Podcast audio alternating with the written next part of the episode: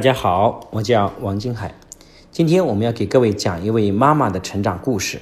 她曾经在家中照顾孩子，当了十年的保姆的角色，自然在教育中也遇到了一堆的困惑。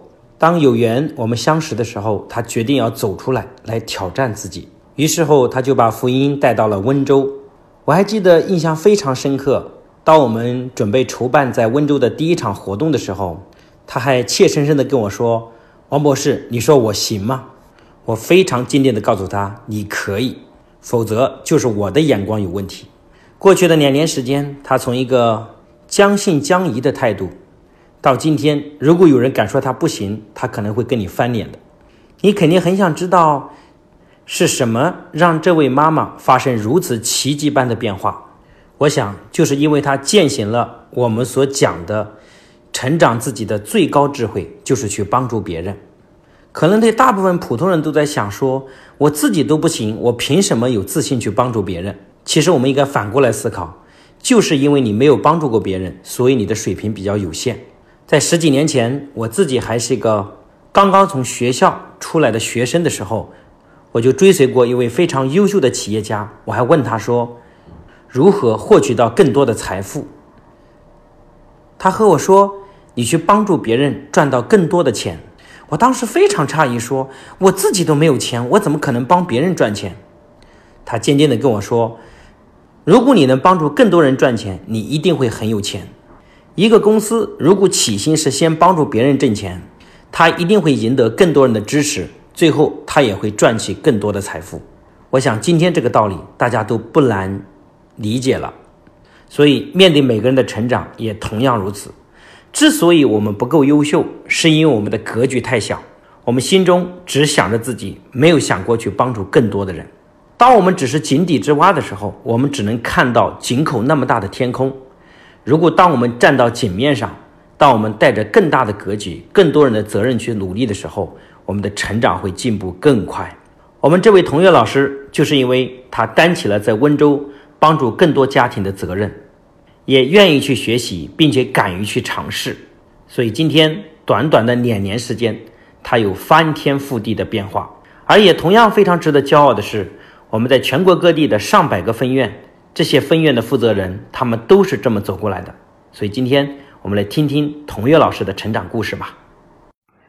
大家好，我是童月，两个孩子的妈妈，和所有的妈妈一样，我也非常非常爱自己的孩子。所以有了孩子以后，我就放弃了工作，全力以赴的在家庭中陪伴和照顾孩子。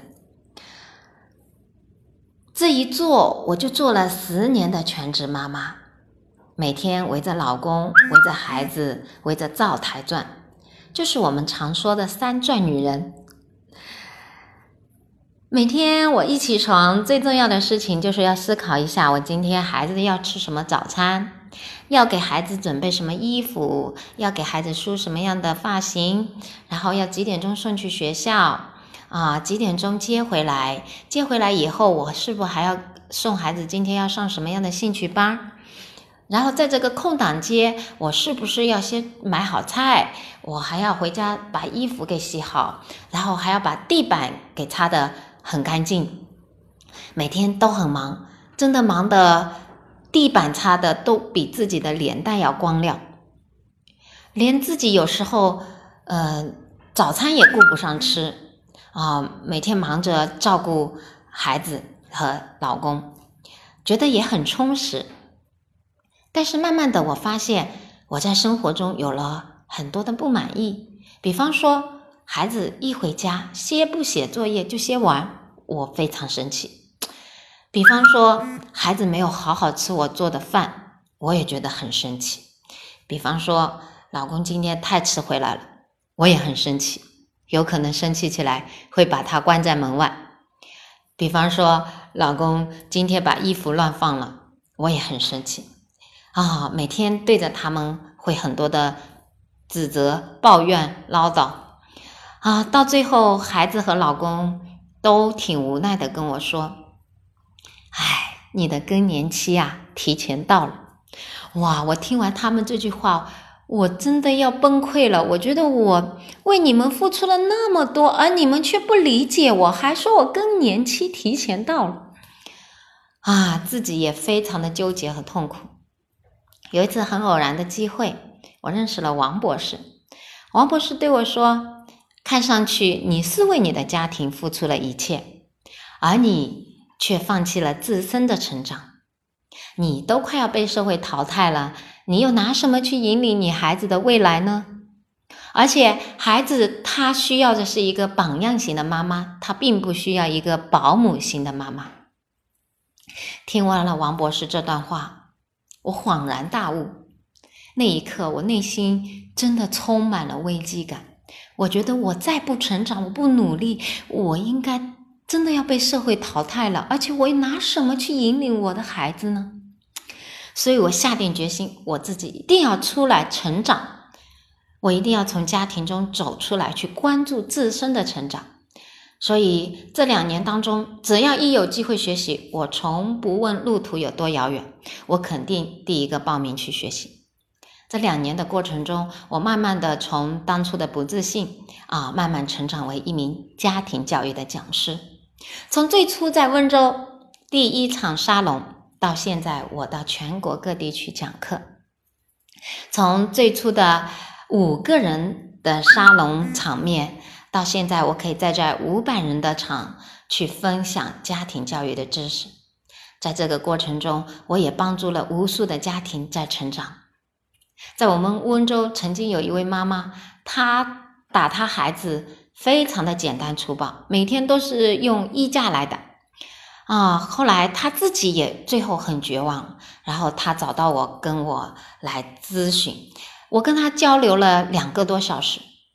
妈妈回去以后，努力的学习和改变，发生了很大的变化，再也没有打过他孩子了。他孩子后来每次看到他同学的妈妈如果打他的同学的时候，他就会跟跑过去跟那个家长说，呃，跟那个孩子说。你赶紧叫你妈妈去学习。我妈自从去了学习以后，再也没有打过我了。还有妈妈，当碰到孩子成绩很下滑的时候，非常的焦虑啊，甚至是绝望，来找到我。通过了我的引导和交流，啊，妈妈的内心的焦虑慢慢放下来。啊，他也决定回去以后要给到孩子更多的力量，所以不回到家庭以后，他不再是指责他孩子不努力、成绩下滑，而是给到孩子更多的鼓励和支持。这个孩子慢慢的又从呃下滑的状态升回到原来的呃名列前茅，所以妈妈也非常非常的感谢我。啊，呃，发微发微信啊，还亲自到我的工作室来感谢我。所以每当这个时候，我感觉我真的非常的有价值，因为我从当初自己的一个小家，从当初那么抱怨的一位全职妈妈，我已经成长成为一位更加有格局、能够站得更高、思考的更广的一位老师。所以，在这个过程，我感到了无比的幸福。记得有一次，我到外地讲课回来，嗯，我的先生和我儿子捧着一束鲜花去到动车站接我。看到他们俩的那一刻，我真的在想，其实一个女人，并不是说把家里的地板要擦得有多么多么的光亮。而是应该把自己成长的有多么多么的精彩，活出我们自己，才是给孩子最好的教育，也是给家庭最大的幸福。所以，所有的妈妈们，无论什么时候，我们都不要放弃我们自身的成长。好，谢谢大家。